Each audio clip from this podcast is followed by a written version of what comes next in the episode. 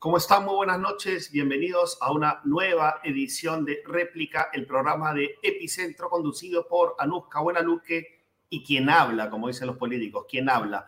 ¿Cómo estás, Anuska? ¿Cómo te va? Bueno, con frío, con frío, con frío en general, con frío por el tiempo, con frío por la situación, con frío por las denuncias y noticias que salen, con frío con frío, pero las noticias más bien nos calientan y nos calientan mal, ¿no? En el mal sentido. Dicho sea de paso, hay un, frío, espantoso que no se va a ir hasta noviembre, si no me equivoco, de acuerdo al Cenami. Pero lo que nos ha calentado el día de hoy, Anuska, querida, y tú lo sabes, es el hecho de que teníamos una entrevista pactada con el candidato de Juntos por el Perú, Gonzalo Alegría.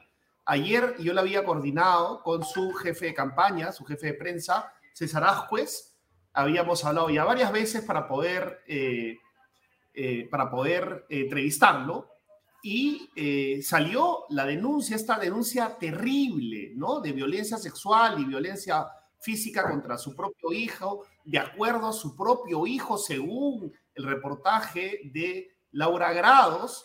Y bueno, como era de esperarse, de acuerdo a la clase política tradicional, el tipo eh, se escondió, se fue, huyó, no eh, aceptó seguir la entrevista con nosotros y eh, nos plantó, nos plantó, por lo cual le pedimos disculpas a nuestra comunidad epicéntrica, porque teníamos una entrevista pactada con Gonzalo Alegría, que por esta denuncia terrible que ya vamos a detallar, Anuska, tú has hablado con Laura Grados, este, nos plantó. Entonces, las disculpas del caso créanos que nosotros vamos a insistir para poder tenerlo lo antes posible con nosotros, Anuska.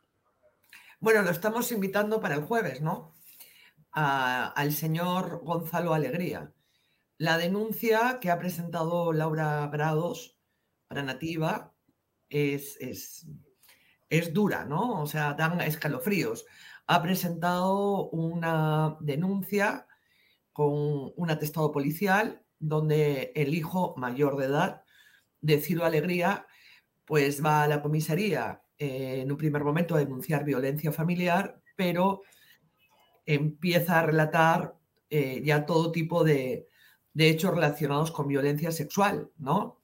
De que si el padre, es decir, eh, Gonzalo Alegría, trató de tener relaciones con él, que lo combinaba a ver pues eh, porno que lo culminaba que enseñara sus genitales cuando él se los enseñaba.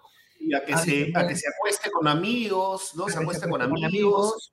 Eso sumado al tema físico, ¿no? Porque eh, también estaba él convaleciente, había salido una operación, según la denuncia que ha presentado Laura Grados, y eh, tenía que ver un alquiler de propiedad en San Juan del Urigancho y Gonzalo Alegría llevó a su hijo casi por la fuerza, a pesar de estar todavía convaleciente, ¿no? Y lo que tú estás detallando ahora, el tema sexual, tremendo, tremendo, o sea, de terror.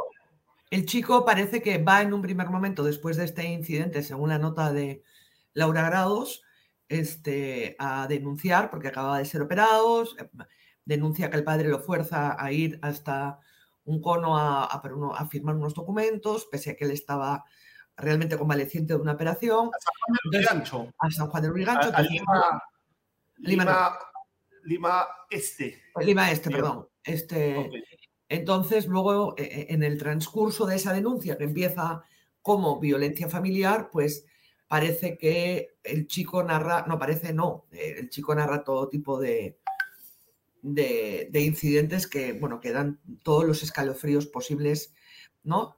Esta denuncia eh, es de marzo del año pasado, según el reporte de Laura Grados, ¿no? El documento que, presenta el reportaje es de una denuncia hecha en marzo del año pasado, el chico ya era, mayor de edad, aparentemente después de eh, hacer esta denuncia eh, deja la casa del padre y luego vuelve a España donde él ha residido. O sea, este chico no se cría con su padre, y parece que cuando cumple los 18, pues el candidato de Juntos por el Perú va a España y lo convence para que venga al Perú a recuperar, digamos, una relación, a construir una relación padre-hijo, ya que estudiase, coincide con parte de la pandemia y cuando hace el chico la denuncia, luego se va a vivir a, casa de unos amigos y vuelve a España, que es donde está. La denuncia, según eh, la nota de Laura, de Laura Grados, em, está archivada en fiscalía, no se sabe muy bien por qué.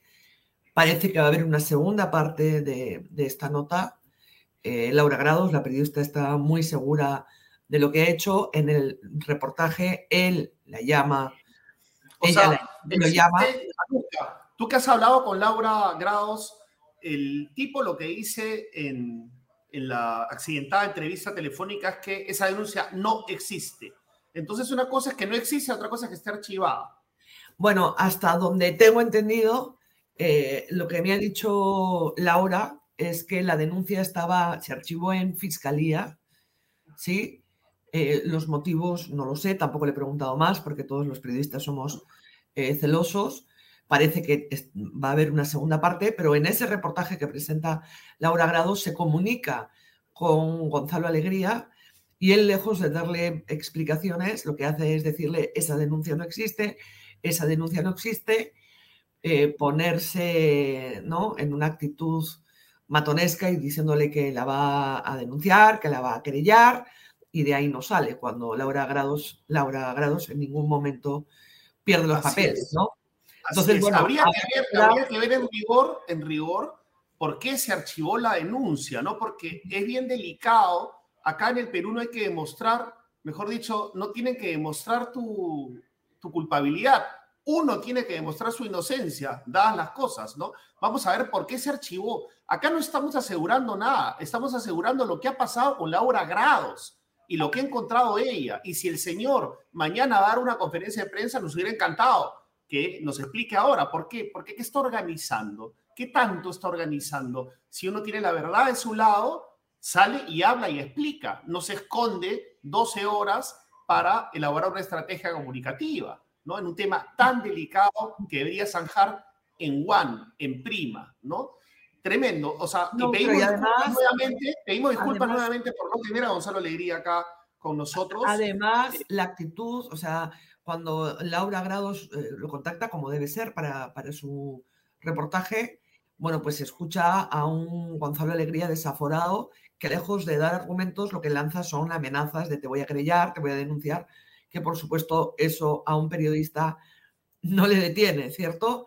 Este, hay que esperar a ver si Laura eh, Grados saca una segunda nota y lo que, bueno, lo que es inaceptable es que tenemos políticos de esta calaña, de esta categoría, que se comprometen a, una entrevista, eh, claro, para disque explicar cuál va a ser su plan de gobierno, pero aparece una denuncia como esta de mitad del camino y lejos de sentarse y, y dar las explicaciones del caso, pues cancelan nada más y manda este tuit que tenemos. A ver, Ricardo, ha mandado un tuit a la opinión pública el candidato de Juntos por el Perú, Gonzalo Alegría. René, ¿tú Sí, a ver, no es la primera vez que se difunde una denuncia falsa en mi contra. Sin embargo, han cruzado la línea con su campaña sucia. Hoy, un medio de comunicación ha emitido un reportaje en el que se presentan acusaciones muy graves contra mi persona. Faltan otros. Con mi honor en juego, coordinaré una rueda de prensa para aclarar toda esta situación. Para acusar puede ser en cualquier momento, pero para defenderse legalmente uno debe esperar a que sea horario notarial. Sí, inmediatamente, pero como he mencionado anteriormente, yo no tengo denuncias. La siguiente, por favor. Faltan dos más. Bueno, eh, ahí está. Y como candidato a la alcaldía me manifiesto buscando ser siempre transparente y poder contar con su confianza siempre claro, plantándonos en entrevistas, ¿no? La denuncia que hace mención la periodista Laura Arauz es falsa y los invito a todos a revisar el QR del documento que no dirige a ningún lado. Ojo, ¿ah? Eso hay que verlo, hay que verlo, hay que verlo, hay que verlo también. O sea, digamos, todo bien con Laura Grados, todo bien con nuestros colegas, creemos en ella, pero nosotros no estamos por encima del bien y del mal. Hay que ver por qué ese QR no conduce a ningún lado, por qué se borró, ¿no? o si no se borró y se archivó, o si existió o no existió, todo eso lo va a tener que aclarar. Esta situación es un esfuerzo patético por hundir mi candidatura. Están jugando con la dignidad de una persona. No quiero que intoxiquen más esta campaña. Aquí estamos gente decente dando la lucha por Lima en contra de la corrupción. Bueno, eh, hay que, en rigor, Anuska, por más que duela, por más que duela, hay que darle el beneficio de un margen de duda, ¿no? Indigna lo que hemos conocido, pero vamos a ver qué explicaciones tiene mañana. O sea, lo único que a mí me dejaría satisfecho es que diga, no, esta denuncia nunca existió, no existe, no, nunca se hizo que es muy distinto a que se haya archivado, porque ahí bueno, a ver, a mí, a, mí que me diga que diga e, esta denuncia no existió, tampoco me dejaría conforme. Yo quiero ver la segunda. Ah, no, pero te lo eh, puede probar, no, te lo puede probar, pues, o sea, la policía tendría que decir, no, esta denuncia nunca existió. Nunca bueno, pero a ver, todo tipo de cosas hemos visto que se borran, si se borran no, de, pero la, de policía se puede borrar de comisaría del cuaderno, ¿no? Yo creo que hay que esperar. En rigor sí, pero te imaginas a Nuzca estar así, o sea, es como Nietzsche, ¿no? Nada es, nada es verdad, todo es mentira, todo es una simulación. Bueno, es que así nos acostumbran a vivir que corren, y en, los tiempos que corren y yo creo que hay que esperar a la segunda parte que creo que va a sacar Laura. Y nada de seditas, nada de seditas. Acá Nuzca y yo estamos indignados con Gonzalo Alegría, principalmente por lo que ha hecho eh, supuestamente con su denuncia de, acuerdo al testimonio de su hijo recogido por Laura Grados. Nada de seditas. Y estamos muy molestos porque nos ha plantado. Esta gente, mejor dicho, algunos seguidores creen que nos califican de izquierda. Entonces, como somos de izquierda, según ellos, somos suavecitos con eh, Gonzalo Lería. No, aquí usted no puede determinar si somos de izquierda o de derecha. Nosotros no hacemos periodismo ideológico y mucho menos actuamos en función a nuestras simpatías personales. Acá cualquier político que tenga problemas va a ser denunciado, cualquiera. Y los conmino a revisar nuestros archivos para que puedan opinar con la libertad total, pero de una manera un poquito más bueno, Mañana, mañana yo espero la segunda parte de, de mm, Laura Grados, a ver, porque eh, un periodista tiene más que un documento cuando lanza una nota así, ¿cierto? No te quedas solo con un documento mm, de, policial y ahí está, ¿no? Mm, tienes generalmente más cosas que avalan mm, tu nota. Entonces esperemos a ver qué saca. Y Sigo Alegría ha convocado a conferencia de prensa mañana. ¿A qué hora, René? ¿Sabes? Ahora, Goldman dice, ¿y para cuándo saca los anticuchos de Forsyth y Urresti? Yo le digo a Goldman, ¿y por qué no incluyes a López Aliaga ahí? ¿Por qué no lo incluyes también? Después, con ese tremendo sesgo, calificas el trabajo de la prensa en general, ¿no? Acá sacamos los anticuchos de todos, de todos, de todos. Le pido que mire los archivos en el caso de, yo puedo hablar, este, en el caso de, del candidato Urresti, yo he seguido el caso Hugo Bustillos eh, por varios años y en la campaña presidencial sacamos la nota del, del, supuestamente, o, que él decía abiertamente que era un enviado por Urresti a comprar testimonios a Ayacucho en el proceso del asesinato de Hugo Bustillos, donde está inmiscuido. Entonces, quiero decir, no podemos estar... Que se, este, los archivos, que se tomen el trabajo de los archivos, a bueno, y a Pero vayamos a... Viajemos a Nueva York por un momento. no, solo un ratito, un ratito. Una, una, antigua eh, maestra y jefa mía me ha escrito lo siguiente. Liliana Carrasco, ¿no? Con mucha sabiduría. No es suficiente con que diga que la denuncia no se hizo. Aquí lo importante son los hechos. ¿Me entiendes? O sea, no está negando los hechos, está negando la denuncia. Pero por eso te digo. Que no haya denuncia no quiere decir que no ocurrió, ¿no? Entonces, nuestro deber en el fondo es saber si ocurrió o no ocurrió. Una cosa es lo jurídico, otra lo moral. Pero es que a eso me refiero cuando digo que un periodista no solo se queda con un documento, este, porque un documento, mira, eh, lo borran en, una. Algo, hechos tan graves, eh, no se sostienen solo con un documento.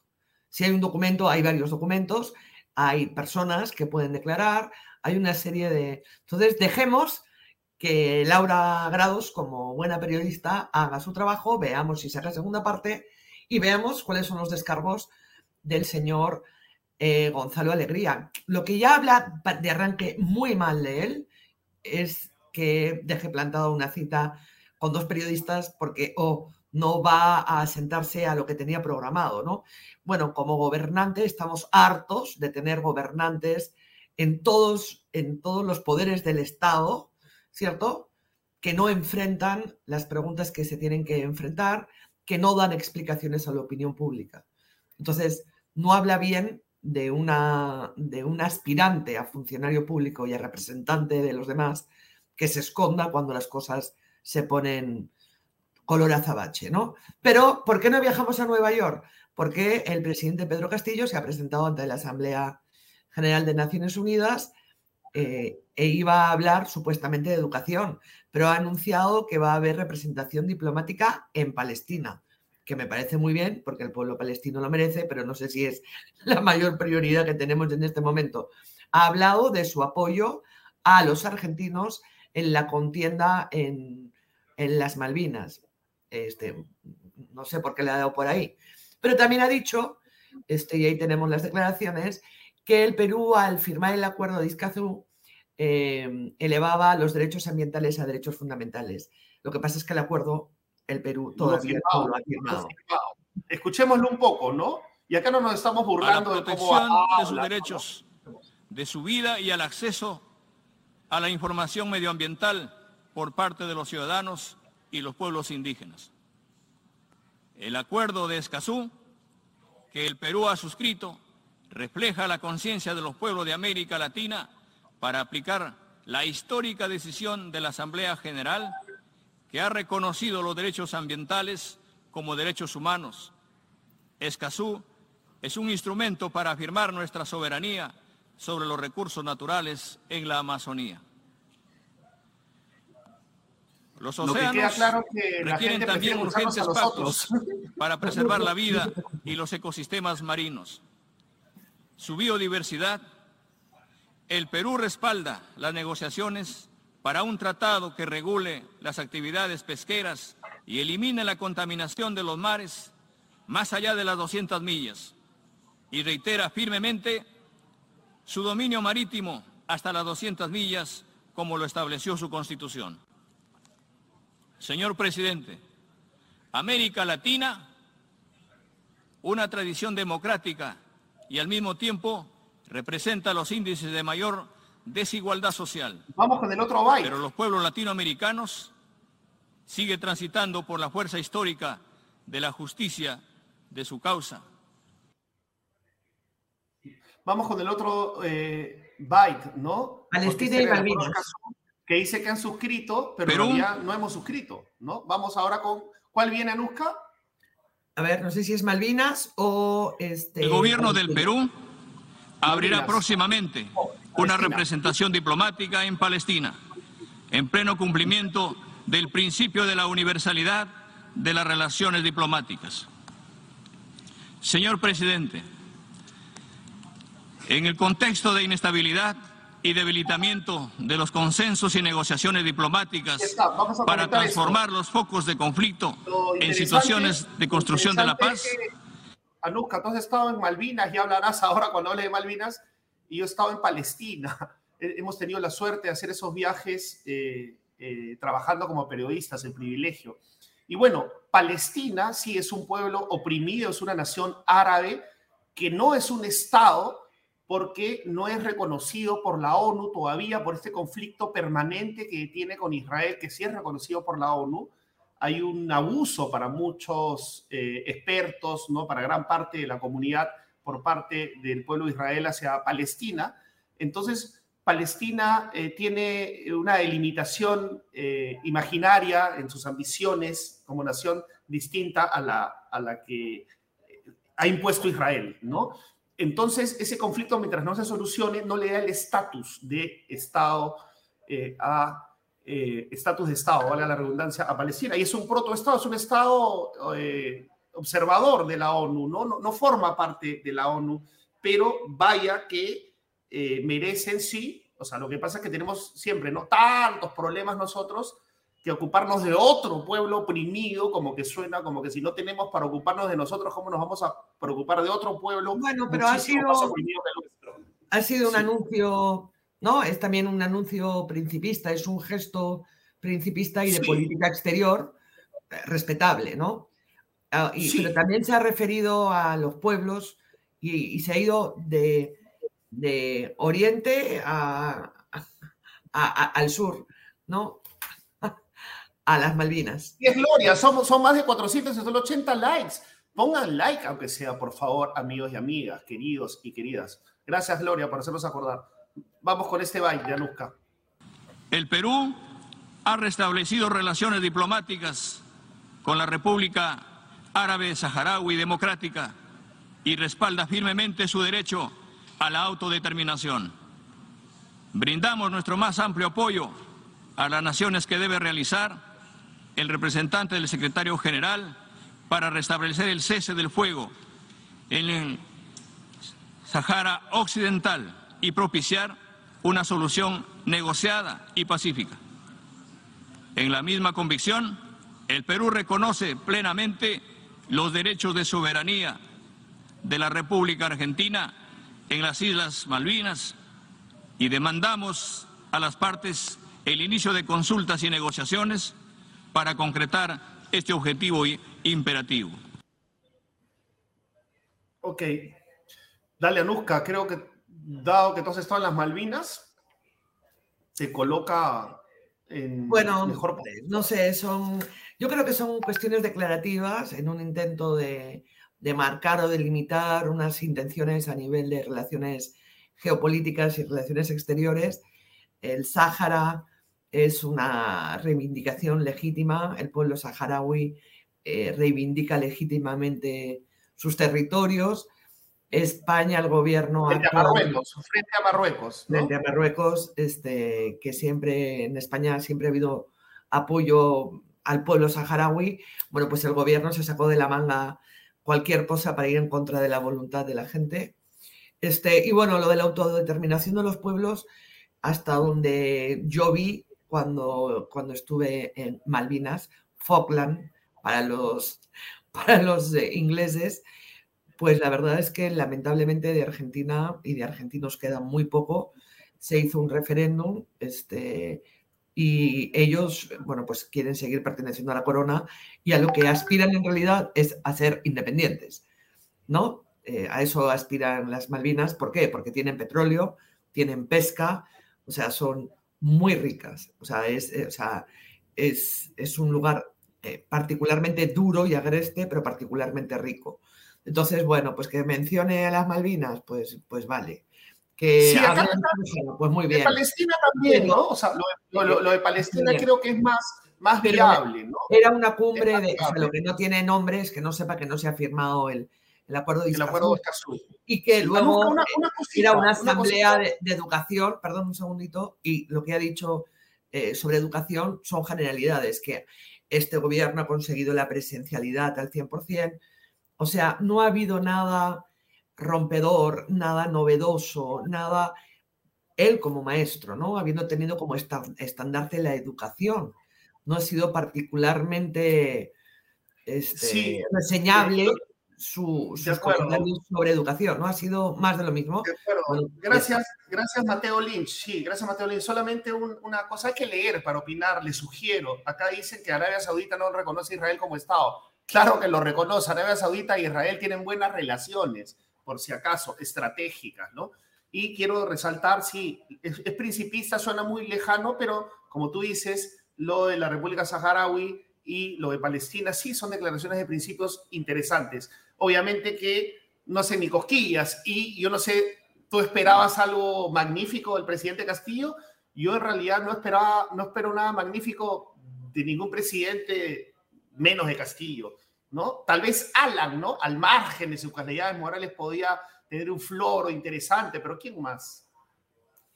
Bueno, ha dado un discurso como lo dan casi todos los presidentes cuando van ahí. Nuevamente es algo este, protocolar y eh, no este enumerativo, declamativo, este explicativo, aburrido, ¿no? Entonces, bueno, pues quitando que no sabe, que no se ha firmado todavía el de Escazú, que su anterior eh, premier que renunció fue porque dijo que se oponía al acuerdo precisamente, Pues bueno, quitando eso, pues viva Nueva York. Ahora, no podemos dejar de mencionar otro tema de actualidad porque ya tenemos al... un minuto? Sí, perdón. un minuto? Lo que pasa es que quería destacar, dado que ponemos declaraciones de Castillo y la, sintonía baja, ¿no? La gente, gracias chicos, chicas, eh, les gusta escucharnos, ¿no? Este, y han puesto acá, ¿quién te califica, René, de izquierda? Quienes seguimos Epicentro sabemos que eres derecha liberal, así como que Anuque es izquierda progre. Por eso a veces discuten entre ustedes. Eso lo hace entretenido. ¿Qué te parece? Ya, derecha liberal, izquierda progre. Bueno, un día hablaremos de nuestras tendencias políticas, este, que las tenemos, ¿no? Como todos, no somos robots, no somos una yo no, yo no pienso hablar de mis tendencias políticas porque se nota, hablar no te hablan, por sí solas. Podemos hablar de principios. Podemos hablar de principios. Y de principios tenemos que hablar porque ¿Qué pasa? Que ya hay lista una censura nuevamente ahora contra el ministro del Interior, Willy Huerta, en un ministerio que es francamente, francamente inviable. O sea, eh, ¿cómo se van a desarrollar políticas si hemos tenido cuántos ministros en los últimos dos meses de... Ocho, ocho. Pero, pero antes, vamos, antes vamos con nuestro auspiciador. ¿no? Gracias al cual podemos seguir con vida a ustedes y obviamente a nuestros auspiciadores. No, no, no vivimos del aire. Comienza tu día contigo, con el yogur natural y balanceado de Tigo. Solo frutas frescas, mieles y algarrobinas que se derriten en tu boca, especialmente seleccionadas para ti. En el cuidado de tu alimentación, Tigo está contigo. Tus días siempre son mejores con yogur Tigo. Tigo, naturalmente bueno.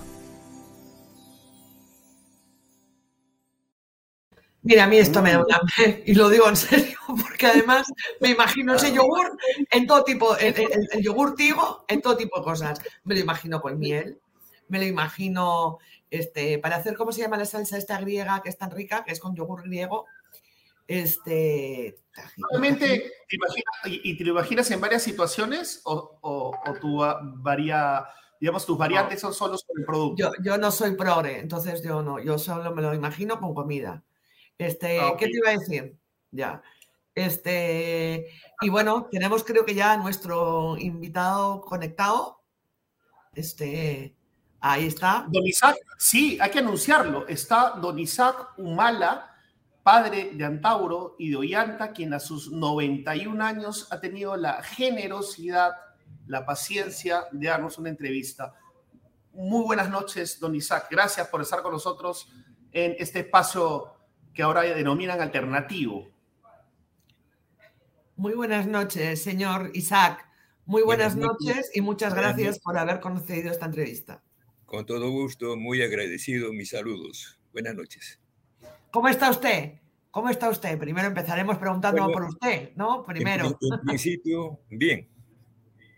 Tranquilo, bien. ¿Y cómo está con la situación eh, evidentemente eh, la liberación de Antauro Humala ha, digamos, resucitado, por decirlo de alguna manera, la atención, ¿no? Ha puesto nuevamente los focos en, su familia, ¿no? Y si bien nosotros estamos tratando de entrevistar a Antauro Humala, yo personalmente le he hecho reportajes desde la época del periódico Yanta, hace muchísimos años. Pero, en su opinión, ¿qué, qué está generando Yanta, perdón, Antauro Humala con estos mítines, con su liberación, cómo se ha puesto a la sociedad peruana, la clase dirigente, la clase política, cómo se ha inquietado y por qué.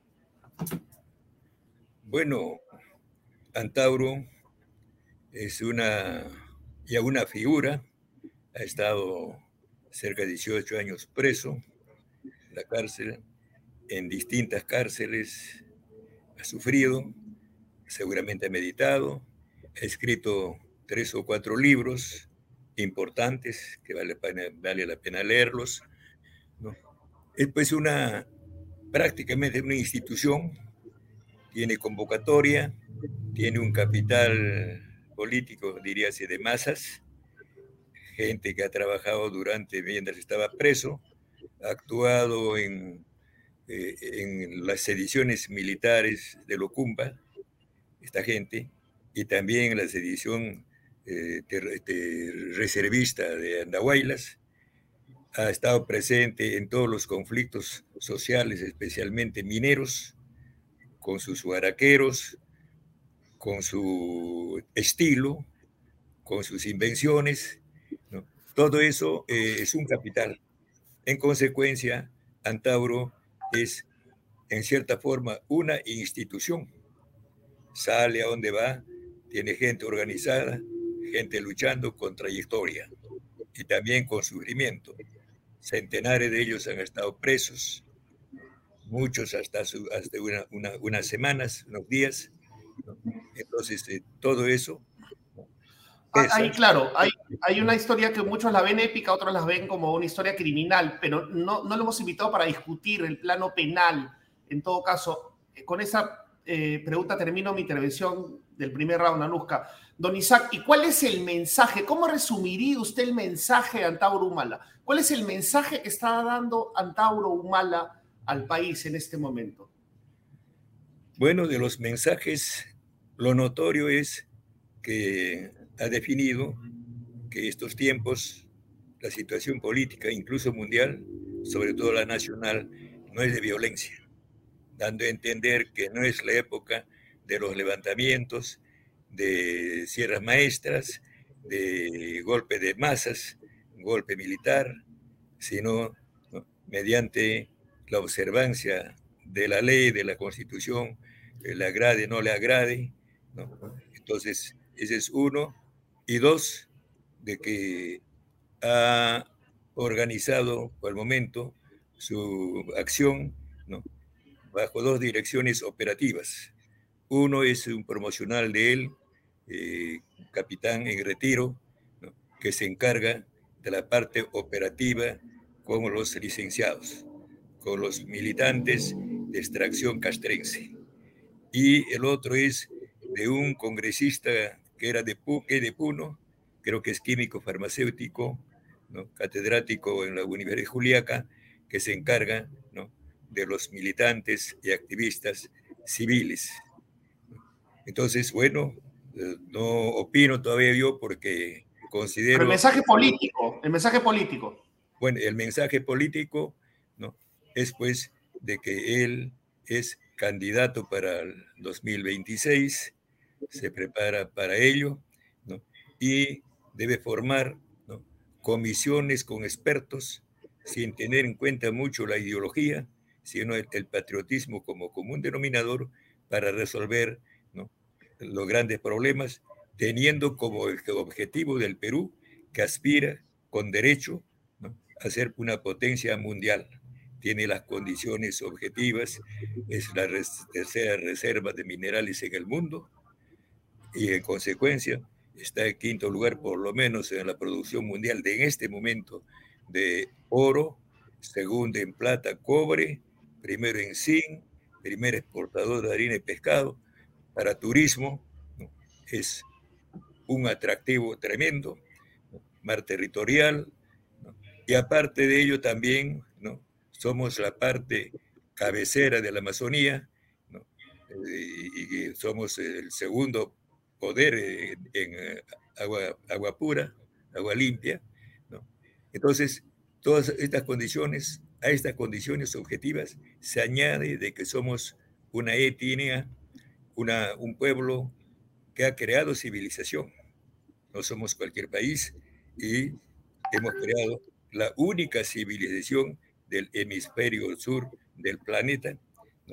Así que tenemos condiciones, necesidad de aspirar, haciendo un uso racional de nuestros recursos y moralizándonos, recapacitando, mediante un gobierno, digamos que sea gobierno, fuerte en base a la alta tecnología y la alta ciencia, que es lo principal. En consecuencia, eso es, eh, en síntesis, lo que he podido captar en él de las conversaciones de la situación política del país y el objetivo de su movimiento. ¿Cómo ha criado, claro, eh, señor Isaac, llevamos años conociéndolo, años viéndolo este, primero porque usted es una figura eh, en sí mismo y después por los idas y venidas y las propuestas de sus hijos. Eh, también Ulises incursionó en política, su hijo mayor, ¿cierto?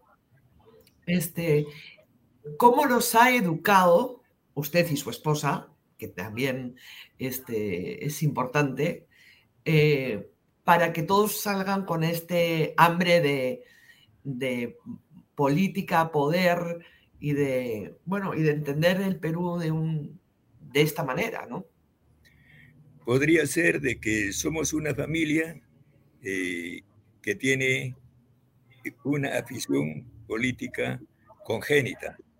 Parece que está en nuestro ADN, porque revisando a mis abuelos, veo siempre que alguien de la, de la familia ha sido portestandarte de esta posición de aspiración. Primero en la aldea, en la aldea preocupado, una parte del bienestar de la población, de la, de, la gente, como si fuera una tarea que la tenemos. Eso nos ha llevado, que ya este, estábamos ya muy fuertes en el distrito, entonces pasamos a la provincia con la misma política, la capital de provincia, Parinacochas, Coracora, y luego mi generación ya baja de los Andes, de 3.650 metros sobre el nivel del mar, mi distrito, bueno, en Lima, y Ollanta, son la primera generación de los Humala que ya nacen cerca al mar. Entonces, yo resulté el portestandarte de esta inquietud política de la familia. Heredé de un tío y él de un abuelo, etcétera, pero continuidad por generaciones. Entonces, desde los 13 años, estando todavía primarioso, cuarto, tenía aspiraciones presidenciales yo, y eso fue mi vida en secundaria, expulsado del colegio de Coracora por revoltoso. Eh, este, estudié en este, Andahuaylas, un año, el tercer año, el cuarto en el Colegio Ciencias del Cusco, en la Universidad de Lima, en Lima el primer año, el año 50, esto eh, pasó ocho meses preso, pero salvé el año. Después fui dirigente estudiantil, formé un comité de reestructuración del Partido Comunista con universitarios, Arias Chereiber, Lea Barba, etc. Logramos tener eh, fuerza nacional, pero al final tuvimos éxito, hasta reorganizamos la CQTP, pero yo no daba perspectiva, en cambio el equipo que me respaldaba o que iba conmigo se pasó al comité central partido, me quedé solo, bueno, entonces ya dije, bueno, ya no puedo llegar a la presidencia de ninguna manera, entonces, ¿qué hacer? Pensé hacerlo mediante los hijos. Yo me había casado, entonces empecé Pero, señor Isaac, disculpe que lo corte. Eh, ya sabe que esto de la televisión es así, aunque sea por redes, eh, esa premiación. Es alternativa. Este, dígame, ¿usted no cree que la política también ha destruido a su familia? Estos días su hijo em, Antauro ha dicho que los corruptos deben ser fusilados y ha dicho que su hermano Ollanta, al que ha llamado Cosito, pues que también tendría que pasar por el paredón. Eso no, declaraciones como esa no significan que la política ha destruido su familia. Bueno, la política destruye, une, bueno, a la familia, ¿no? Pero, pero alguien lleva la bandera, ¿no? Entonces, en este caso, ¿no? está de turno Ollanta, Ollanta digo Antauro, bueno, reemplazando a Ollanta que habría, no habría cumplido los objetivos políticos de la familia, bueno, pensamos que lo cumplirá eh, Antauro.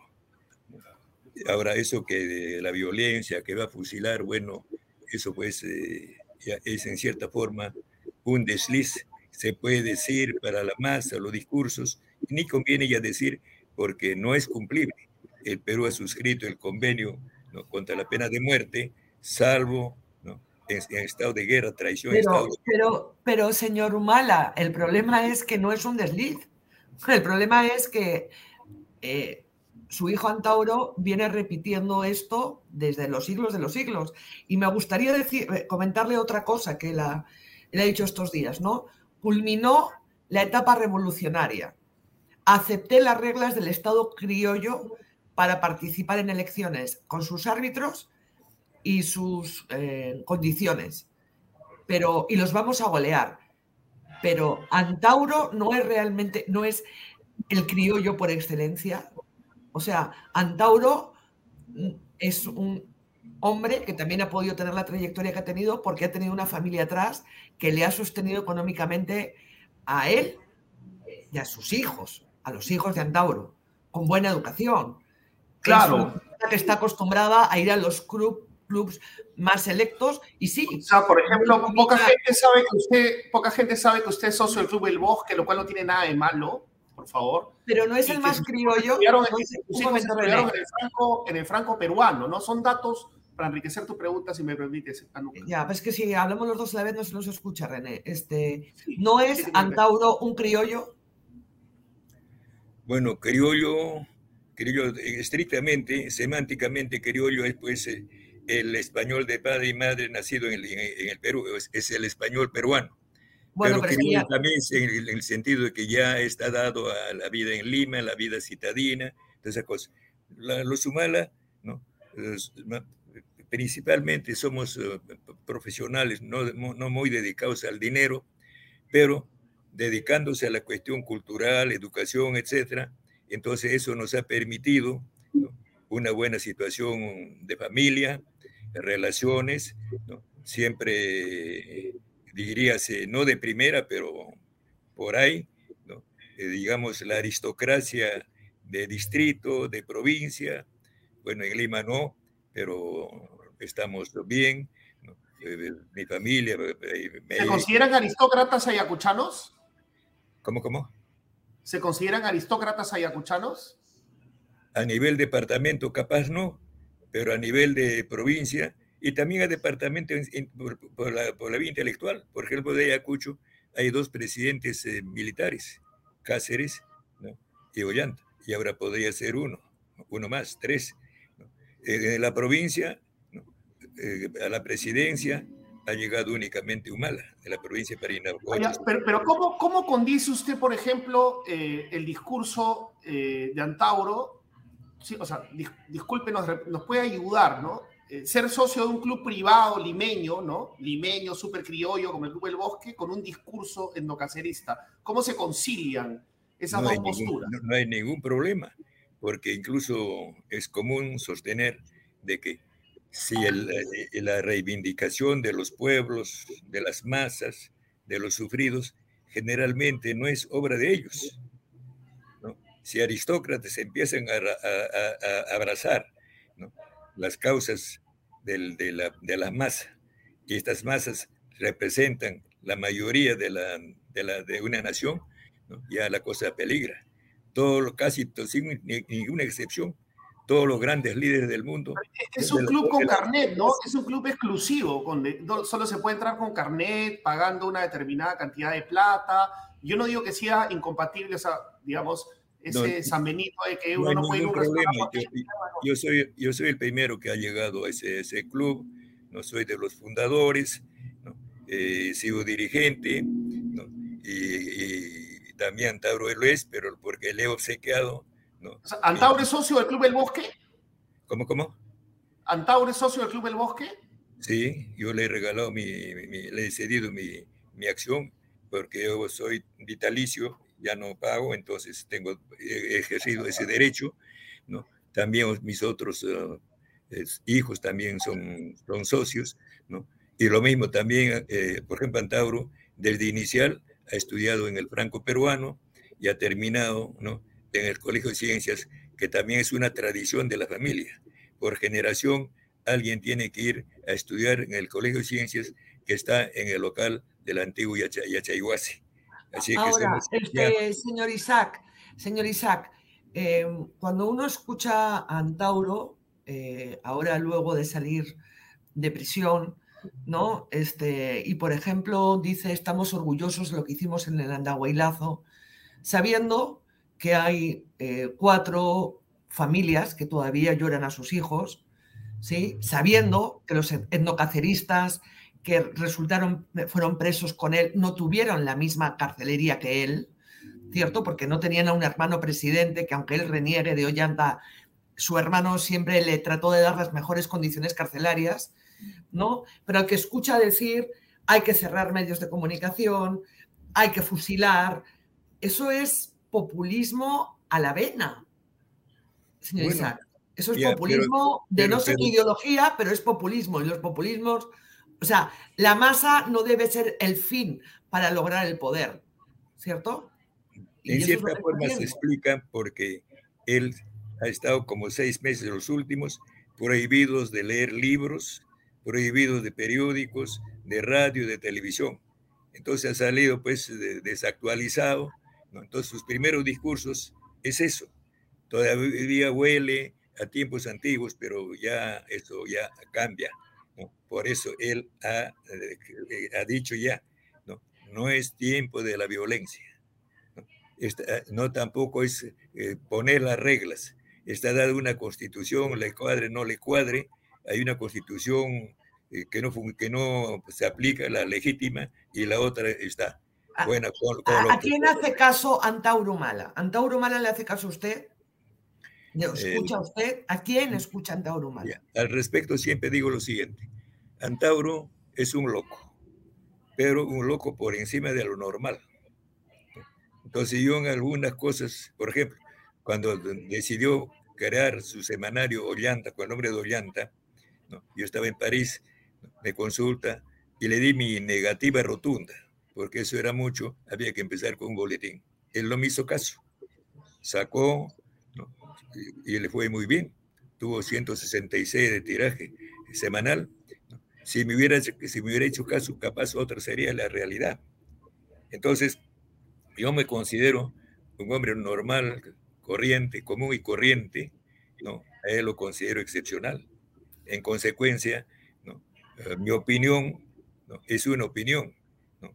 pero las cosas caminan ¿no? conforme él lo determina. Pero no es peligroso tener un presidente que usted mismo dice que es un loco por encima de lo normal. Bueno, pero lo normal, lo normal, lo normal bueno, porque lo anormal sería ir al arco Herrera. Entonces, él en este momento, como, como he dicho antes, es realmente una institución. Y vuelta a quedarle. Y eso es por su estilo, por su forma. Entonces, para mí. Puede ser táctica, puede ser eh, una forma de ganarse las masas o lo que sea. Pero ¿no? de lo que dice, hay partes que es fantasía, pero populismo, lo que quiere decirse, pero la parte es, hay también la verdadera. La verdadera es que él enfáticamente dice, no, no es tiempo de las violencias. Claro, lo que pasa es que después cuando llega al poder se le reclama, ¿no? Que es lo que mismo que pasa con Castillo y pasa con todos. Pero yo quería preguntarle, ¿usted considera que eh, sus hijos y usted son una familia eh, de la cual nosotros tenemos el honor de que nos quieran gobernar y que tienen la fórmula para hacer de este país una potencia mundial y que eh, tendríamos muchísima suerte si Antauro Humala llega al poder y que tendríamos que agradecer que una persona como Antauro eh, llegue al poder para que salga el Perú por fin de, de su letargo. ya dije antes que sí, el objetivo nacional del Perú profundo, o sea, del Perú de ADN de Manco Cápac y Mamauglio es que el Perú ya fue una civilización, una potencia a su tiempo, a la edad de piedra. No conocieron el hierro ni, ni el bronce, apenas estaban con el cobre. En esas condiciones, la edad de la piedra, el incario, es una maravilla, una contemplación ahora mismo. Entonces, el Perú puede tiene, legítimamente aspirar a ser potencia mundial Claro, pero ¿qué representan los Humala en esa aspiración? ¿Qué representan Tauro Humala en esa aspiración? ¿Por qué, por qué solo podría llevarla a cabo Tauro Humala y no otro? bueno, capaz es un destino de la familia. ¿Por qué? Porque eh, leyendo los comentarios reales de Garcilaso, ¿no? hay eh, circunstancias en que él el, Inca, por el premio especial a algún curaca, ¿no? mandó que se, en matrimonio de obsequio una princesa imperial. E, en, el, en el caso de los Humala, ¿no? parece que hemos sido distinguidos de esa manera. Por esa razón, nos consideramos un poco... ¿De, qué, manera han sido distinguidos? ¿De qué manera? ¿Cómo, cómo? ¿De qué manera han sido distinguidos? Porque usted me está contando una... Distinguidos en, el sentido, de que el Inca ha mandado como consorte para el primogénito del, del curaca, quien está distinguiendo, ¿no? a un miembro de a una panaca, a un miembro de la panaca, de la, de la panaca imperial. Entonces, eso puede ser cierto o no. Eh, ¿Pero usted se considera parte de la panaca imperial? No me considero, pero a lo mejor, a lo mejor, ¿no? basándome en la lectura de Garcilaso. Pero sea, sea, sea, sea así o no, ¿no? nos consideramos con la responsabilidad de que el Perú, el Perú profundo, recupere el sitial que ha tenido y, tiene, y hay las condiciones y actividades subjetivas y objetivas. ¿no? Entonces, es el objetivo detrás de eso. Este, señor Isaac, una última pregunta para terminar, porque tenemos al procurador anticorrupción que nos está esperando. Lo invitaremos otro día. Eh, dos preguntas muy rápidas, disculpe que lo, que lo apremie. Una es si usted en algún momento se ha reunido con el presidente Pedro Castillo antes de que Antauro obtuviese su libertad. Bueno, sí. comunicado con él? Creo que un sábado, un día antes. Me invitaron, invitaron, fui, ¿no? Eh, diez minutos, uh, un saludo, ¿no? Al despedirnos, ¿no? Me dijo saludos a Antauro. simplemente fue, no, no solicité yo, fui citado, ya pensando, digo, pues, eh, ¿no? Él algo ha hecho, ¿no? Para apoyando la, salida, ¿no?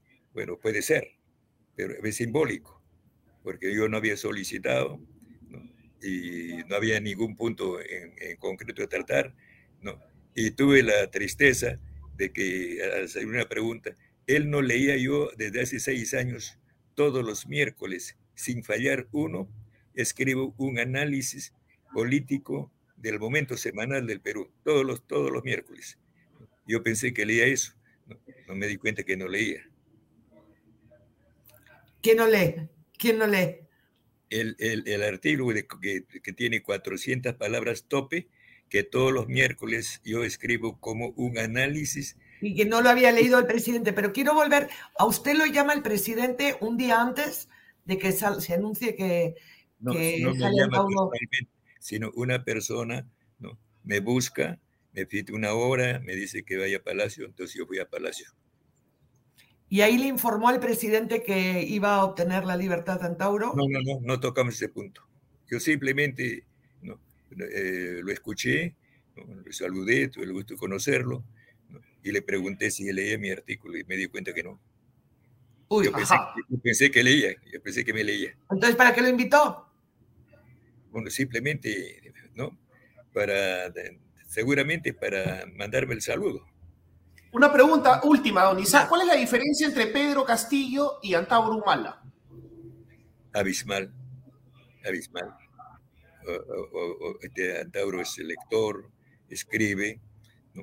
Eh, eh, tiene su propia forma de enfocar las cosas, de escribir, de actuar, tiene eh, un récord, ¿no?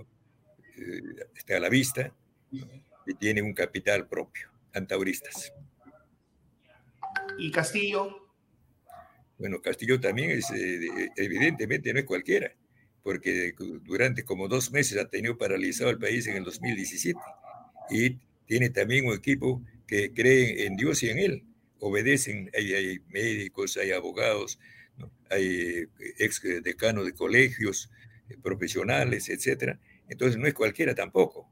Lo que pasa que, como él dice, no, necesita leer a Cielo Alegría ni a Arguedas porque tiene olfato, o sea, tiene nariz, o sea, tiene intuición, tiene todas esas cosas. Y estamos viendo, ¿no? Su gobierno, con todo lo que podemos decir, es superior al gobierno de Alan García del 85 al 90.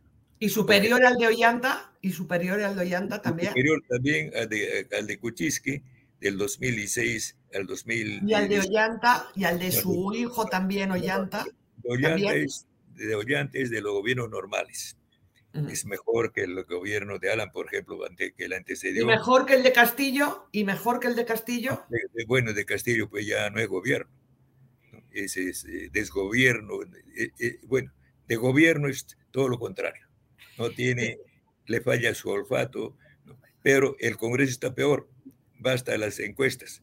Él está en 29, 30, y la señora Blanca Alba cuando terminó estaba en el mínimo de dos dígitos, en 10, y ahora con el, eh, con el, con el, señor, con el señor Williams, a quien llamo Irrito, presidente este, del Congreso, está en, un dígito, 6.7.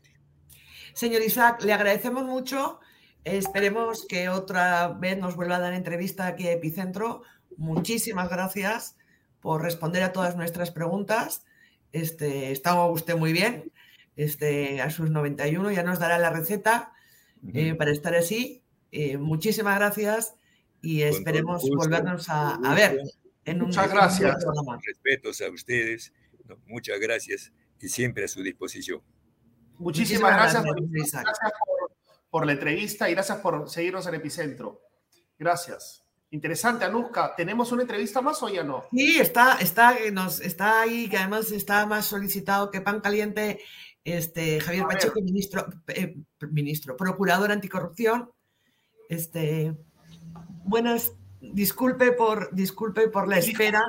Disculpa, don Javier, gracias. Este, muchísimas buenas Noches, Anuska, buenas noches, René. Eh, muchas gracias por la invitación. Un saludo a toda su audiencia. Yo también lo sigo.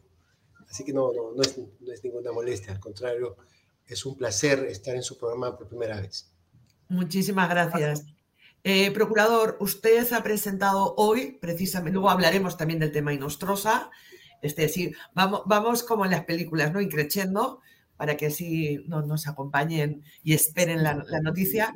Pero usted ha presentado hoy el informe de la situación eh, de la corrupción en eh, gobiernos regionales y municipales. Háganos una radiografía, cuéntenos lo que, lo que han encontrado y lo que están este, este, este, trabajo es una actualización que se realizó el año 2018 que grafica el mapa de la corrupción en el Perú, pero en esta oportunidad solamente vinculados a autoridades eh, elegidas. Si ustedes, por favor, me permiten hacer una presentación del, trabajo. Yo he preparado un PPT para ser más didáctico. Lo, voy a presentar ahora, por favor. Eh, eh, permítanme, por favor. Claro que sí. Estoy viendo acá.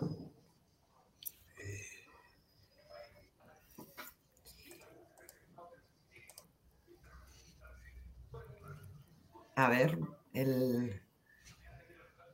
Sí, nos están preguntando si Isaac Humala dijo, el señor Isaac Humala dijo que tenía 91 años, y es así, René, ¿no? 91 años. Sí, 91 años que ha cumplido en mayo. ¿Qué tal salud? Un roble, ¿no? Ahora, sí me ha llamado la atención, este, no tanto nuestra productora, eso de que se considera eh, parte de una panaca real. O sea, eso es bien interesante. ¿ah? Hay, un, hay un ego, un narcisismo eh, también allí, ¿no? Ya lo conversaremos con nuestros amigos de la Sociedad Peruana de Psicoanálisis, pero eso de formar parte de una panaca real, ¿no? Hay bueno, hay una historia épica ahí también, ¿no? En fin, puntos de vista y a discutir a ese nivel a ver, es imposible. Sí. Este, procurador, ¿le puede enviar ese PPT a nuestro productor este, o, nos lo puede enviar para que nosotros lo compartamos? Sí, eso es lo que estoy intentando hacer. Eh, a ver, acá, acá está.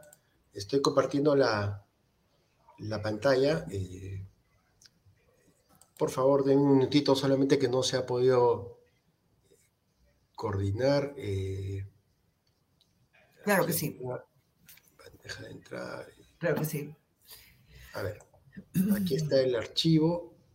lo voy a guardar y lo voy a enviar.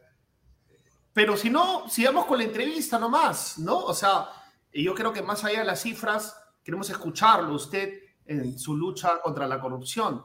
Y queríamos empezar con un pronunciamiento de fondo. Eh, ¿Quién no está bajo sospecha de corrupción, don Javier Pacheco, en este país? ¿Quién no está bajo sospecha de corrupción? Y la otra pregunta le quiero, le quiero hacer. Acá en el Perú hay que demostrar la, o sea, el, el, imputado tiene que demostrar su inocencia también, ¿no? O sea, es, a veces invierte un poco por este ímpetu fiscalizador que tenemos los periodistas, los fiscales, los procuradores. ¿Qué nos puede decir sobre eso? Eh, gracias, René, por, eh, la pregunta. Eh, nuevamente voy a intentar compartir el archivo, ya lo grabé, pero por supuesto que aquí a mí como funcionario público me corresponde hablar respecto de hechos, ¿no? No puedo dar opiniones, por supuesto que las tengo, sin embargo, dado la, el nivel de de responsabilidad que tengo, eh, no, no, puedo yo eh, expresar o hacer opiniones. Justo aquí, aquí ya está el informe. No sé si ya se está compartiendo. No, no se está compartiendo. Eh, nosotros tenemos un informe. Está cargando. bueno, vayamos mientras carga a hablar de, de pero, pero, pero, voy, voy, voy explicando porque este es un informe que es importante. A ver. A ver. este es un trabajo que contiene 600 páginas aproximadamente. No sé si ya está, eh, ya, está en pantalla acá, debería estar apareciendo. ¿Sí? ¿Lo, están viendo? No. A ver, si nos lo pasa, pásenos el documento a nosotros, por favor, y nosotros lo vamos a, poner en pantalla. Ya, lo estoy pasando aquí por el... Aquí está el documento. Eh. Ya. A ver, ahí está. ¿Sí? ¿Se está viendo? Sí, tenemos un documento, sí. Estamos viendo el documento que nosotros tenemos, sí. Vamos, a ver. No, no, pero el, documento está aquí, ya lo estoy transmitiendo por, WhatsApp. Sí. Ya está. Ahora. Eh, sí. Ya se está ¿Es el mismo que tenemos en pantalla? No. El otro es una, una, eh, explicación didáctica, pero, pero está bien vamos viendo. No sé si este es un documento de, cuántas páginas, este es el de 600 páginas. Ya, ya, ya lo tiene el nuevo documento nuestro productor. Este, él lo va, lo va a, poner. Mientras tanto, vayamos hablando, mientras eh, eh, este documento lo, lo, pone. Es un documento de 600 páginas. Eh, lo más importante de este documento es el avance este se ha trabajado en una base de datos de los 54 mil casos que tenemos a nivel nacional, en donde solamente se han tomado como, como casos de estudio aquellos que están vinculados a autoridades eh, electas como gobernadores regionales, alcaldes eh, provinciales y distritales. Eh, ahí, lo tenemos. Así es. ¿no? Entonces, si, si podemos pasar a la siguiente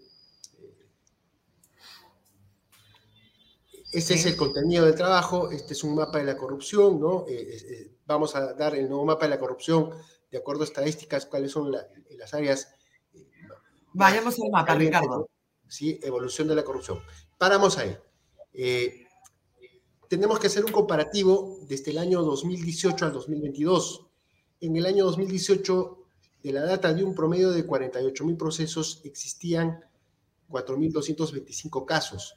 Hoy, al cierre de, este año 2022, eh, lo que tenemos es eh, que hay 7.895 casos vinculados a autoridades eh, de gobiernos regionales, alcaldes provinciales o exalcaldes provinciales y exalcaldes distritales. ¿no? La siguiente, por favor. Este es el mapa de la corrupción de un universo, como ya les indiqué, de 54.000 procesos, eh, se han encontrado y se han analizado 7.895 casos. De estos 7.895 casos, vemos que eh, las regiones eh, de Cusco, Lima, Ancash, Junín y Huánuco lideran la distribución de carga. siendo Cusco aquella que tiene un 10.12% de casos acumulados. Y esto es eh, importante eh, resaltar, seguramente en el recurso vamos a decir, pero de, esto, de 100% de casos, eh, el 40% está agrupado en estos lugares. ¿Por qué? ¿Por, qué? una, una, cosita, o sea, Cusco, Cusco es el, la región más corrupta. Sí, de acuerdo, de acuerdo a nuestro mapa, y lo vamos a explicar en un cuadro, porque ahí luego tenemos solamente el mapa de Cusco que lo vamos a presentar. La siguiente diapositiva, por favor. Eh, luego, eh, a junio eh, del 2022, de estos 7.895 procesos, tenemos a 3.976 autoridades electas involucradas en procesos de corrupción, ¿no? Siendo la mayor incidencia de estas autoridades electas Ancash con 369, Cusco con 351, Junín con 327, Lima con 304 autoridades electas involucradas. Del 100% eh, podemos eh, deducir que el 34 se, se, concentra en estas regiones. Es una alta cantidad. La siguiente diapositiva, por favor. Ahora tenemos eh, que también aquí se detallan los casos por tipos de delito. Los delitos más frecuentes, digamos. Sí, ¿qué quiere decir? Que cuáles son las conductas que, que han realizado estas autoridades y por las cuales se les investiga. Un 33% es por peculado, que quiere decir que el funcionario se ha apropiado de los bienes, por colusión, que ha pretendido concertar para defraudar al Estado en procesos de contratación. El 13% en delitos de negociación, que ha pretendido favorecer a un tercero. Y malversación en un 7%, que eh, es que ha pretendido darle un uso distinto a un presupuesto asignado para una finalidad a otro. Y lo que es crimen organizado. Hay que tener eh, en cuenta aquí que este delito, lo, mencionamos, no aparece en, la torta que está al costado, pero implica que en las eh, distintas regiones y municipalidades existen aproximadamente unas 33 organizaciones criminales que tanto el Ministerio Público como la policía ha identificado. ¿Cuántas? ¿Cuántas, perdón? 33 organizaciones criminales. 33 organizaciones criminales. Ahí es nada, ¿eh? Claro, pero entendamos que por cada municipalidad o por cada gobierno regional se ha descubierto una organización criminal. La organización criminal agrupa eh, varios delitos, se conforma con esa finalidad. La siguiente diapositiva, por favor. En estos casos por etapa procesal hay una diferencia entre el Código de Procedimientos Penales y el nuevo Código Procesal. Vemos que la gran mayoría de casos aún están en investigación preliminar Luego tenemos eh, casos que se encuentran con investigación preparatoria, que son 1554, luego eh, en etapa intermedia 1231, en juzgamiento 702, eh, ya con... con, con, con sentencia? Así es, con sentencias tenemos 228 y con, en segunda instancia, 379. ¿Qué nos quiere decir esto? Este, y, esta gráfica es importante. Eh, los fiscales, eh, que son quienes dirigen la investigación, así como los juzgados, están colapsados. Y, esto implica que tiene que haber una mayor inversión en justicia, tiene que haber más fiscales que se encarguen de sacar adelante estos casos. Porque si no es así, vamos a ver que esta línea de los casos que se encuentran en investigación preparatoria va a seguir creciendo y los casos no van a avanzar. La siguiente diapositiva, por favor. A junio eh, del 2022, eh, como ya lo he señalado, 3.976 autoridades electas eh, tienen las siguientes medidas coercitivas. bueno, 664 están con comparecencia simple, 53 con comparecencia restrictiva, 42 con prisión preventiva y a esta fecha se establecían que dos estaban con detención preliminar. Seguramente por la fecha es probable que ya, haya pasado a una prisión preventiva. La siguiente eh, diapositiva. De estos casos, eh, eh, tenemos que están vinculados a exgobernadores, a exalcaldes, el 62%. Y este 62% se ha dedicado solamente a ver contrataciones del Estado. Los demás casos no, están vinculados a contrataciones del Estado. Esto es... pero donde está la marmaja es en las contrataciones del Estado, dicho en, en, criollo. Ah, En direccionar los procesos, en concertar, en defraudar al Estado. La siguiente diapositiva, por favor. Aquí tenemos, eh, y esto ya seguramente ustedes lo van a ver, y está en los casos, eh, una relación de los casos emblemáticos de cada sede. En el caso de Cusco está el caso del Hospital de Lorena, en Ancash está el caso de la Centralita, en Arequipa están los hijos del Cóndor, el caso de La Joya, en Junín los dinámicos del centro, Antalsis, los tiranos del centro, en Lambayeque está el imperio del mal, en la siguiente diapositiva seguramente van a ver también están, eh, no sé si pueden pasar, eh, sí. dar en cuenta ahí que están, por ejemplo, los elegantes de San John en Lima, ¿no? Y las Jaurías del Sur.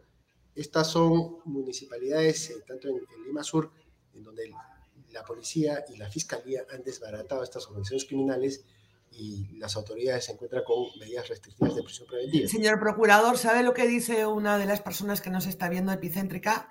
Gloria Agüero, exportemos corruptos. Claro, después de esto... No, no, me corresponde. Por favor, la siguiente diapositiva. ¿Cuál es esta perspectiva que, que, tenemos o cuál es el planteamiento aquí? ¿no? A nivel nacional, eh, dentro de lo que es eh, gobiernos regionales y locales, y aquí vemos que la mayor incidencia de, las autoridades se encuentra en Cusco, 799, eh, en Lima, 788, en Anca, 623, en Junín, 621 y en Huánuco eh, tenemos a 374 eh, autoridades. La siguiente diapositiva. Paramos ahí. Vamos a ver que en este mapa de la corrupción, y esto va a graficar por qué la mayor incidencia en estos lugares, vemos que aquí en el Cusco, por ejemplo, de los 799 casos de corrupción, 228 se encuentran en la provincia de la Convención. ¿Qué nos quiere decir esto? Que el distrito, la región o la provincia más que tiene mucho dinero como producto del cano es el distrito hoy de Mega Antonio. Antes fue Charate, y esto está dentro de, este, de, la convención, donde hay un distrito judicial. Aquí lamentablemente no tenemos eh, presencia de Estado. Yo recién estoy instalando una sede de la Procuraduría por falta o sea, en la provincia más corrupta no hay presencia del Estado. Solamente están heroicamente los fiscales. Yo he estado eh, en, en, Quillabamba, de ahí me he trasladado a, a Charate, me he trasladado a Megantoni, he establecido y he visto claramente cómo, cómo se da la situación allá. Entonces, es necesario que no solamente estén allá los fiscales, se cree un juzgado unipersonal, un juzgado de juzgamiento, eh, además tenga participación la de la del COCOR, así como una presencia mucho más activa de la Contraloría, quien finalmente actúa en forma preventiva. Solamente vemos que en estos lugares se encuentran heroicamente los fiscales asumiendo una carga grande, ¿no? Actualmente tienen... ¿Y, ustedes van a abrir una oficina ahí ahora? Estamos, estamos en ese proceso, hemos pedido la habilitación presupuestal, ya estamos con los perfiles, seguramente lo estaremos haciendo en los, en los próximos días, en la medida que podamos también conseguir un local y dar las condiciones dignas para que el personal vaya y desarrolle su labor en ese lugar. Claro, un, par de preguntas para terminar, por favor. Este, permítame hay una relación clara entre a más canon, por ejemplo, o sea, a más dinero de presupuesto, más corrupción, y han hecho también, no le estoy ah, tratando de arrancar o extraer una declaración política, simple, simple estadística, han hecho también una lista de cuál es el partido político con más casos de corrupción. No, solamente lo hemos eh, señalado por... Eh, y ojo, no obstante, no quiero violar ningún tipo de, de neutralidad eh, por parte del cargo que tengo. Sin embargo, en este trabajo se adjunta un anexo en donde se detallan todas las autoridades que se encuentran eh, procesadas. Si pasamos a... Vamos a está, respondiendo, está, respondiendo Anuska, perdón. perdón, perdón, mil disculpas. Sí, y, y, en esa línea ustedes tranquilamente van a poder revisar con detenimiento este trabajo que se ha presentado el día de hoy y claramente ahí podrán sacar y publicar como fuente de la Procuraduría eh, quienes están hoy día y quienes pretenden, estando procesados por delitos de corrupción, eh, intentar nuevamente a, ocupar un cargo de, municipal, ¿no?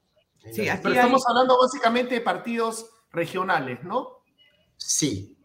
por favor, si podemos pasar estos cuadros ya del mapa de la corrupción hasta las conclusiones. Sí, bueno, aquí en uno de los anexos, no le voy a decir que, no le voy a pedir que usted haga una declaración política, pero aquí en los anexos de este trabajo que, que han elaborado, que es realmente concienzudo, pone que casos que involucran a candidatos a elecciones 2022 1.241 procesados involucran que involucran a 508 candidatos. O sea, 508 candidatos a las elecciones tienen procesos abiertos. Y las regiones con más casos de candidatos con procesos abiertos son eh, Junín, Lima, Ica, Cuzco y Ancash. Sí, podemos pasar, podemos pasar a ese cuadro, en todo caso, ya eh, yendo más allá de las conclusiones que finalmente eh, influyen en el propio, propio... Es la penúltima diapositiva para luego hacerle dos preguntas sobre Inostrosa este, por esta declaración que ha hecho, salió desde la Fiscalía, ¿no? Sí. Entonces, eh, bueno, ya... Vayamos al anexo, al, al, penúltimo anexo. Este... Así es, Entonces, claro, casos que involucran a candidatos a elecciones 2022 están detallados ahí, ¿no? Eh, son 168 en Junín, 164 en Lima, 150 en Ica, en Cusco 137 y en Ancas 89 casos. Entonces, eh, claro, ustedes tienen que poner ahí, eh, digamos, todas las luces y exponer a estas personas seguramente, ¿no? Conforme ustedes siempre lo hacen. Lo mejor creo que siempre en un buen trabajo, sobre todo en el Estado, es que es la transparencia, lo más importante. O sea, repetimos la cifra, este, René, 500 casos que involucran a candidatos a elecciones 2022, 1.241 procesos que involucran a 508 candidatos a las elecciones 2022 con procesos de corrupción. Las cinco regiones con más casos son Junín, mira tú qué casualidad, la tierra de Cerrón, 13.54%, 168 casos. Lima, nuestra queridísima capital, 13.22%, 164 casos. ICA con 12.09%, 150 casos. Cusco, 11.04%, 137 casos y Ancash con 7.17%, 89 casos. Y esto hay que desmenuzarlo, hay que desgranarlo. Es información valiosísima, procurador. Muchas gracias por compartirla con nosotros. Uno puede sacar un montón de conclusiones a partir de esta información técnica objetiva, que no hay interpretaciones. Las interpretaciones las hacemos nosotros a partir de los datos. más que interpretaciones, las conclusiones. Pero estos datos son técnicos, datos puros. Y muchas gracias por ello. Sí, porque además, René, eh, que, como son candidatos que tienen procesos de, eh, de corrupción abiertos, es porque han sido candidatos antes. O sea, este, aquí habrá de todo. Habrá alguno que, bueno, que tenga algún proceso abierto y que, pero no todos son inocentes, ¿cierto? Y es un, grupo importante. Me gustaría ver, René, la pregunta sobre, sobre Inostrosa, ¿no? La Fiscalía eh, salió y comunicó que el tercer cuaderno de extradición contra el juez eh, supremo César Inostrosa no se envió a España porque usted lo impidió. Entonces, aclárenos cómo ha sido eso y cuál es la situación de César y Nostrosa, por favor. Porque lo que tenemos entendido es que si algo ha hecho la Procuraduría Anticorrupción ha sido batallar para traerlo. No solamente eso, Nostrosa, eh, perdón, este, ¿no? Sino que a, quien te habla le dieron el encargo de dirigir la extradición del extraditable Nostrosa Pariachi y lo hemos conseguido exitosamente lamentablemente por parte de la justicia española, porque es lo que se tiene que decir, hemos sido víctimas de la indiferencia. Y paso ahora justamente a aclarar esta situación que aparentemente nos habría tenido enfrentados conjuntamente con el área de cooperación internacional del Ministerio Público, con quien tengo que aclarar que el día de hoy me he reunido con su titular, que es eh, el titular de la, de la Fiscalía, el doctor eh, Alfredo Rebasa. Eh, entonces, ¿qué sucedió? Y eso es lo que seguramente vamos a explicar. Eh, el viernes por la noche eh, sale un comunicado complicado la noche, ¿no? por parte del Ministerio Público, en donde señalan que yo habría interferido con el envío de la tercera extradición. tengo que decir que esta extradición se remite, la, tercera, no se remite efectivamente porque yo lo solicito así, pero parto diciendo algo que es importante. Eh, nosotros, eh, cuando comenzó todo esto, en el año 2018, enviamos una primera extradición y Nostroza llegó a España, y cuando eh, Nostroza llega a España, ah, por una actuación rápida, tanto de la embajada y la Procuraduría, que comunican la información, y también el, Ministerio Público, y Nostroza es detenido. Y es detenido porque inmediatamente se, se requirió y se mandó las, órdenes que así lo, lo establecían. Y, eh, y Nostroza cuando llega a España lo primero que hace es pide eh, asilo político y pide protección internacional. Llega la extradición, eh, Tuvimos la suerte de que el caso caiga con el juez de la Mata y el juez de la Mata eh, envía preso a Inostrosa.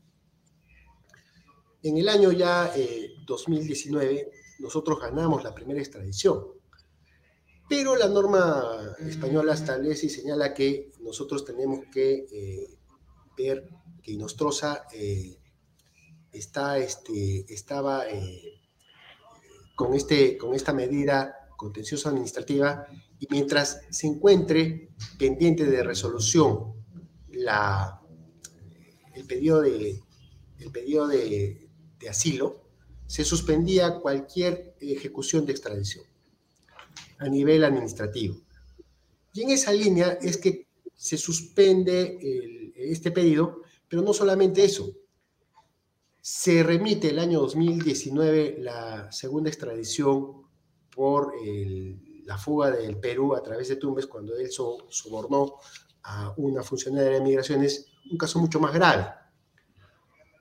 Y en esa línea, cuando llega esta extradición a España, la Audiencia Nacional, la justicia española, suspende su tramitación hasta que se resuelve el pedido de asilo, estando ya eh, otorgada la primera extradición afanosamente, es decir la palabra, ¿no? a quien yo he pedido la exclusión dos veces y yo ya no está en el Ministerio Público, Jesús Fernández Alarcón, tramita una tercera extradición. ¿Qué implicaba? Que si esta tercera extradición llegaba a España... Cuadernillo de extradición, para que entendamos, otro, un nuevo caso. Porque un nuevo caso, un nuevo pedido. El primer caso es por el ex Consejo Nacional de la Magistratura. El segundo caso es el caso del soborno a una funcionaria de migraciones por parte de Nostroza. Y este tercer caso agrupaba el caso eh, María Angola y el caso de las entradas. De las entradas empresarios. Ah, sí, empresarios.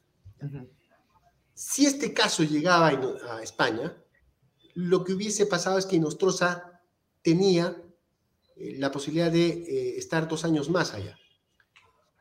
Conforme yo muestro acá en pantalla, tengo dos, varias resoluciones en donde nosotros hemos pedido la ejecución de la primera extradición y la justicia española nos dice en una de las resoluciones, primero, que no se va a entregar porque se encuentra suspendida la ejecución hasta que no se resuelva la segunda extradición. Y la segunda extradición estaba suspendida por el proceso contencioso administrativo. La tercera extradición, perdón, y, luego cuando ya gano la segunda extradición me dice, un momentito, esto está suspendido hasta que la Sala Tercera del Tribunal Supremo resuelva el recurso de casación del proceso contencioso administrativo que le denegaba el asilo. El 28 de marzo, perdón, el 28 de... La extradición se tramita en el mes de marzo. Yo pido la suspensión y les digo, no lo envíen ahora, ya nos falta mes y días para ganar la extradición. Y efectivamente el 28 de mayo yo recibo la notificación de que el Tribunal Supremo de España inadmite la casación, porque ni siquiera la fundamentaron bien. ¿Y por qué no se extradita en ese momento? En ese momento, 28, 28, ¿no? El 2 de junio y nosotros se tenía que este, firmar. A mí me, recién me notifica la justicia española el 17 de junio. Inmediatamente pido que se ejecute y cuando pido que se ejecute, porque no se debía enviar la tercera extradición, porque nosotros estaba esperando que venga esta tercera extradición para estar dos años más defendiéndose, ¿no? Es que Inostroza se fuga y pasa a la condición de prófugo de la justicia peruana y, claro, de la justicia española. En ese sentido, eh, mi pedido se justificaba ya basándose en los criterios Sí, claro. Usted lo que nos está diciendo es que ha habido todo un protocolo de primera, segunda, eh, refugio, proceso administrativo y que usted dijo, bueno, un tercer cuadernillo lo que va a hacer va a ser alargar más este proceso y lo que se hizo con Fujimori, que cuando ya estuvo aquí extraditado se mandó un tercer caso a la Corte chilena para que autorizase que fuera procesado por otro caso. Pero, ¿qué ha pasado con Inostrosa? Ya, lo que usted nos dice es que cuando usted lo notifica de que ya está todo leado y sacramentado, el señor Inostrosa fugó de España. ¿Qué no ha hecho la, justicia española para evitar que esto suceda? ¿Y cuál es la última noticia que han tenido ustedes de Inostrosa? Ya. Lo que no ha hecho la justicia española, pese a que nosotros lo pedimos, es que antes de que se dicte esta resolución, medio año atrás, pedimos que se le dicte prisión preventiva a lo cual el fiscal español accedió a nuestro pedido y se lo pidió a la justicia española. La justicia española dijo no en tres oportunidades y señaló que era suficiente las medidas eh, restrictivas que tenía Inostrosa respecto de solamente firmar dos veces por semana. Y cuando no va a firmar eh, la, última vez, ¿por qué no se da una alerta internacional o una, una alerta internacional? Porque ha desacatado, o sea, porque no ha cumplido con, una, con una orden. No solamente no ha cumplido, y Nostroza ha cometido un delito, se ha sustraído del cumplimiento de estas medidas restrictivas, eh, sustrayéndose de la justicia, y por eso es que nosotros ahora estamos esperando una respuesta de, la justicia española. Hoy eh, se encuentran todavía en el operativo de ubicación y captura por parte de la policía española. No ha emitido este informe aún, y esperamos que en los próximos días se dé un, o sea, No hay una alerta internacional, no hay una alerta internacional. Pero eso es aparte, eso es aparte. Luego Inostroza, independientemente de su condición de no habido en España, a través de su defensa, una medida que todavía no se nos ha notificado por la reserva del caso, eh, ha planteado ciertos cuestionamientos que los ha presentado directamente en París, en la sede del Interpol y mientras se elabora este proceso, Inostroza no tiene ahorita ningún tipo de RQ a nivel internacional. Pero, sin embargo de ello, Inostroza eh, puede estar libremente en el espacio Schengen. Sin embargo, nosotros nos hemos encargado de que el pasaporte, que es el documento que necesita para subirse un avión, está custodiado en la Audiencia Nacional, en la justicia, con la justicia española. Y además, eh, la Cancillería y el Consulado eh, peruano allá en, en Madrid, en España, no le han emitido ningún otro documento para que él pueda movilizarse. Ahora, es solamente libre tránsito. La última pregunta, eh, procurador. por, qué cree que la fiscalía, cree que la fiscalía salió con este argumento de que usted se había opuesto en conferencia de prensa a que se enviara un tercer cuaderno de, extradición? ¿Por qué, este enfrentamiento público cuando hay una explicación lógica detrás? Yo he estado reunido hoy día con el, con el eh, fiscal eh, jefe de la Oficina de Cooperación Internacional y lo que me ha señalado es que ha habido una descoordinación. Ah. Informes recortados y entiendo que esto ya se ha corregido y hemos llegado a un acuerdo en que se tiene que trabajar en unidad, tanto el Ministerio Público, la Procuraduría y Cancillería, para efectos de conseguir el objetivo. Y esperemos que este incidente ya esté superado. Muchísimas gracias, Procurador. Eh, gracias. Otro día hablamos del caso Toledo. También tiene que ver con su despacho. No, no, yo no tengo ese caso. No, tiene, ok, pero Pero y Nostrosa, para hablar mal de los españoles, tiene para. No, sí, ya hablará. Muchísimas gracias, procurador Javier Pacheco. Muchas gracias por haber estado con ustedes. compartirnos su información. Muchísimas gracias a ustedes también por su sintonía. Vamos con el teléfono, por favor. Ahí tiene el vamos QR, con nuestro oficio. Sí, antes, antes. Ahí está el teléfono también, el QR, y vamos con nuestro auspicio antes de la despedida de rigor.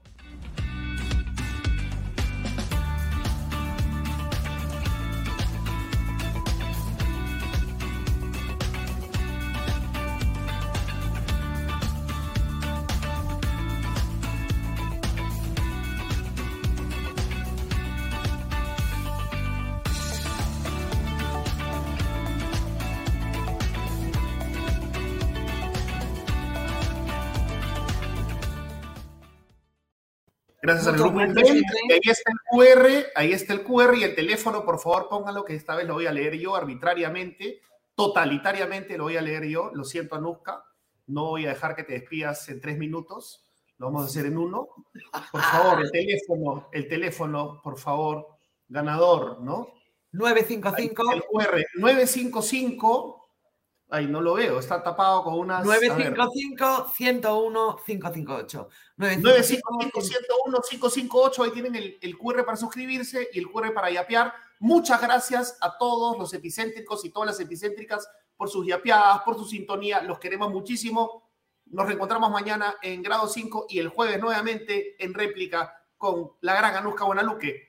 Gracias totales. Chao. Y con Ciro y con Gonzalo Alegría. Esperamos, esperamos. Que parece que. Adiós. Adiós. Buenas noches.